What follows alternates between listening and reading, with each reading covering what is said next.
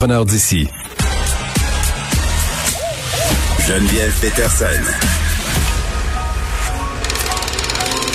Elle réécrit le scénario de l'actualité tous les jours.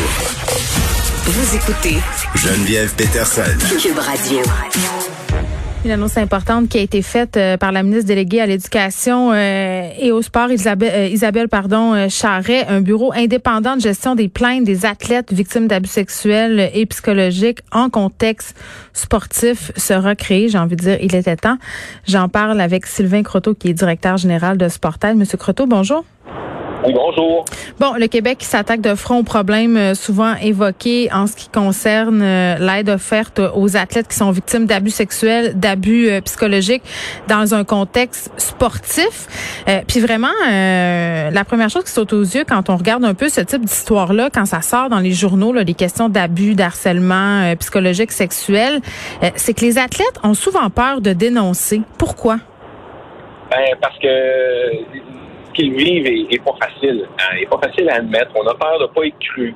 Euh, il y a une espèce d'image d'aura aussi qui tourne autour des athlètes euh, où euh, ils sont supposés être sans peur, sans reproche.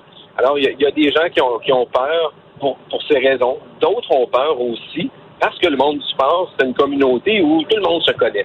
Alors, les gens ont peur des conflits d'intérêts, les gens ont peur de porter plainte contre leur club parce qu'ils font pas confiance, ils doutent du processus. Alors, tout ça faisait en sorte qu'il y a deux ans, presque deux ans, quand euh, on a eu une, importante rencontre de travail avec la communauté sportive et tous les partenaires, le ministère était là, on s'entendait pour dire qu'il y avait d'excellentes mesures qui avaient été euh, lancées au cours des dernières années, mhm. mais que là, il fallait faire un pas de plus et venir aider les gens qui sont victimes, euh, leur permettre d'avoir un endroit où ils pourraient dénoncer, demander, au-delà de demander de l'aide, dénoncer une situation qu'ils vivent, donc et de pouvoir porter une plainte à quelqu'un qui est indépendant et donc qui pourrait leur garantir cette espèce de, quiétude, de confidentialité euh, dans le traitement de leur euh, de leur demande, de leur plainte.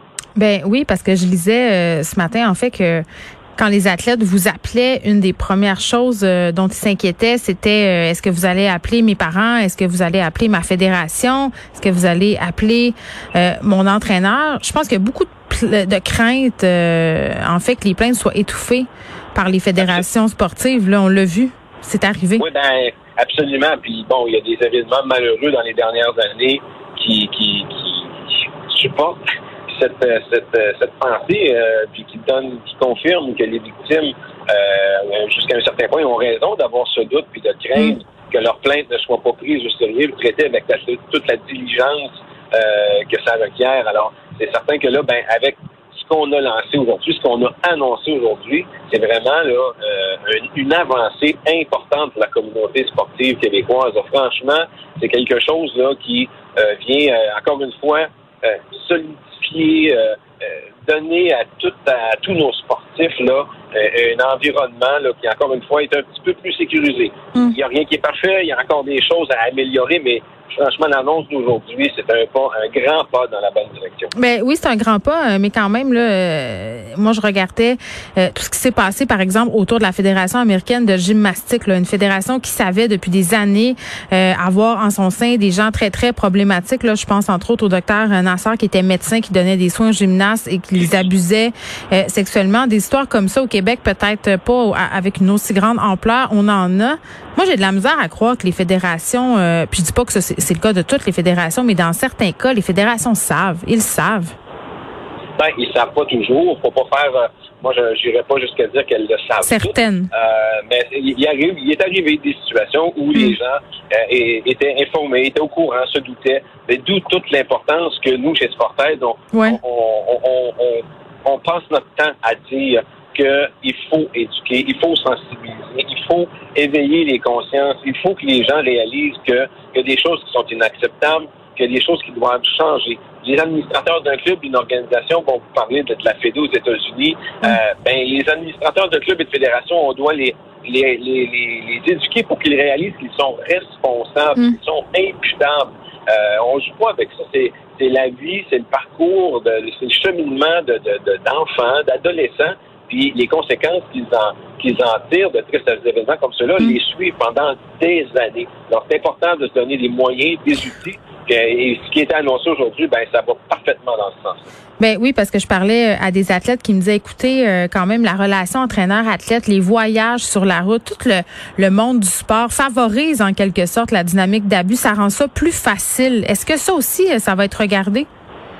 Oui, ben ça, il y a déjà, ça fait partie encore une fois de l'éducation et de la sensibilisation qui, qui, a déjà cours hein, sur le terrain. Les organisations sont mobilisées, les organisations sont avides, veulent prendre soin de leur monde. Puis nous, chez Sportail, on le vit. les, organisations nous contactent puis nous demandent qu'on les accompagne pour éduquer, sensibiliser. Mais c'est un changement de c'est un changement sociétal qui va prendre temps, euh, mais le, le, mouvement est en, est en marche depuis quelques années. Ici au Québec, on est privilégié là, parce que la communauté est mobilisée, les élus sont derrière nous. Euh, il ne faut pas que parler, ils prennent des décisions, ils agissent, ils sont à l'écoute, ils sont en collaboration avec la communauté sportive sur le terrain. Alors ça peut ça peut seulement être un, résultat gagnant au bout de la ligne. Oui, puis bon, cette annonce-là euh, par rapport justement aux fédérations. Qu'est-ce qu'ils devront faire pour se conformer à la nouvelle réglementation, M. Croteau? Ben là, à partir du 1er euh, février, il y aura un code de, conduite euh, puis une politique d'intégrité que chacune mhm. des fédérations devra euh, avoir intégré. et partant de ça, ben, le 1er février aussi, il y aura ce, guichet où les gens vont pouvoir porter plainte d'une manière toute confidentielle et leur plainte va être traitée avec toute la diligence requise par un officier indépendant aux plaintes. Oui, c'est ça. Ça, c'était ma question. Le, ben, l'officier nommé, là, euh, est-ce que c'est, j'espère c'est pas la fédération qui va le choisir? Non, non, non, pas du tout. C'est vraiment un processus qui est indépendant. Donc, c'est quelqu'un qui ne sera pas relié aux fédérations. C'est vraiment euh, un processus qui est indépendant, un individu, un bureau où les gens, leur travail, ça va être d'analyser les plaintes et de voir en faire des recommandations aux fédérations par la suite. Et en parallèle de tout ça, ben, j'y reviens encore une fois, il y a de l'éducation, de la sensibilisation mm-hmm. qui va se poursuivre sur le terrain avec les organisations parce que c'est important. Euh, il y a des outils, il y a des mesures qui existent, mais il faut pas, il faut cesser d'être en mode curatif. Il faut aussi être en mode préventif. Et c'est là où l'éducation, la sensibilisation prend toute son importance avec toutes les parties prenantes dans la communauté sportive. On parle beaucoup, puis on pointe beaucoup les entraîneurs. Mais ça, là, ce qu'on est en train de vivre et ce qui se passe, ça n'est pas la responsabilité seule des entraîneurs c'est les administrateurs de clubs et des organisations que j'ai nommées. Non, non, c'est le filet autour des athlètes là, qui doit être prisé au grand complet, là, M. Croteau. Là, oui, c'est les parents, c'est les grands-parents qui sont de très, très présents dans la vie de nos jeunes sportifs. C'est des jeunes sportifs eux-mêmes qu'il faut éduquer, sensibiliser pour qu'ils soient capables de reconnaître ce qui est acceptable ou non. Oui. Euh, bon, il y a des grandes fédérations au Québec, mais comment on va gérer les petites fédérations éparpillées un peu partout euh, dans tout ça? Ah, ben, elles vont avoir le, même accompagnement. Tout le monde va être traité sur le même pied d'égalité.